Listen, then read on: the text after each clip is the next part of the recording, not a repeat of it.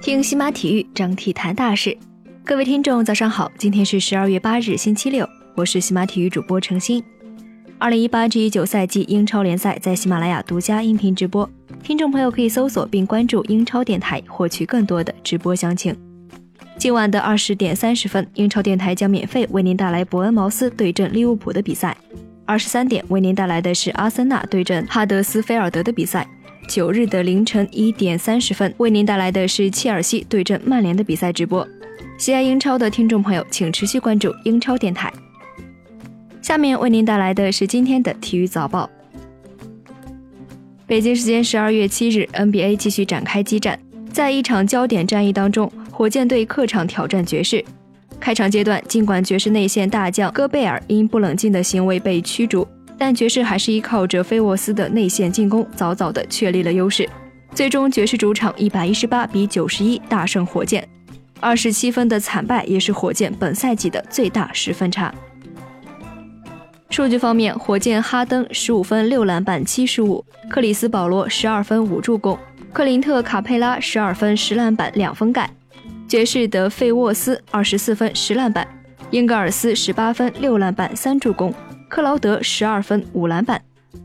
另外一场 NBA 比赛，凯尔特人主场迎战尼克斯，半场打出六十九分的高分，创造了球队本赛季新高。下半场，凯尔特人霍福德和欧文依旧表现稳定，最终帮助球队一百二十八比一百大胜对手。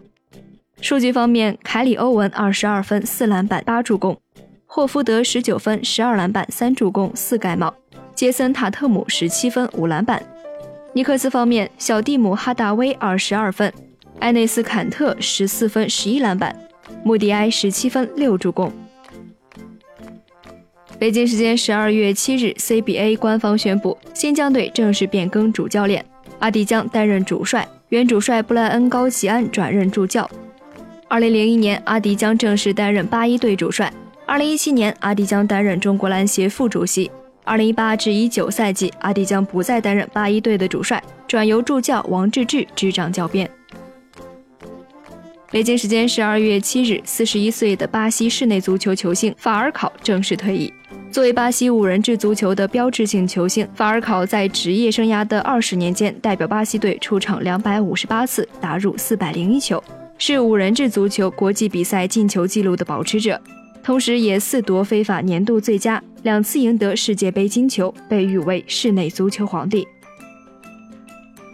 北京时间十二月七日，意甲尤文图斯官方宣布，前锋 C 罗当选十一月球队最佳球员。这也是他第二次当选尤文图斯月最佳球员。本赛季，C 罗已经取得了十个进球和五次助攻，在射手榜上居意甲榜首。北京时间十二月七日，荷兰媒体电讯报报道，阿贾克斯中场新星德容将于明年的夏天以七千五百万欧元的价格加盟巴黎圣日耳曼，这一价格也将打破荷甲联赛最高转会纪录。当地时间的周四，巴黎圣日耳曼已经派遣代表团访问阿贾克斯，愿意满足阿贾克斯七千五百万欧元的要价。北京时间十二月七日，非法更新了世界女足排名，中国位列世界第十五，亚洲第五，美国、德国、法国排名世界前三。而在亚洲方面，澳大利亚、日本、朝鲜和韩国都排在中国之前。根据这一排名，中国女足将在十二月九日的世界杯抽签当中位列第三档。北京时间十二月七日，英国航空事故调查部门发布莱斯特城老板维猜坠机事故原因：由于直升机飞行踏板和尾翼之间的连接杆失灵，导致直升机起飞后无法控制方向，最终唯一部分零件在空中接替坠下，直升机坠机。北京时间的十月二十九日，英超莱斯特城老板维猜的一架私人飞机在俱乐部体育馆外坠毁，机上五人全部遇难。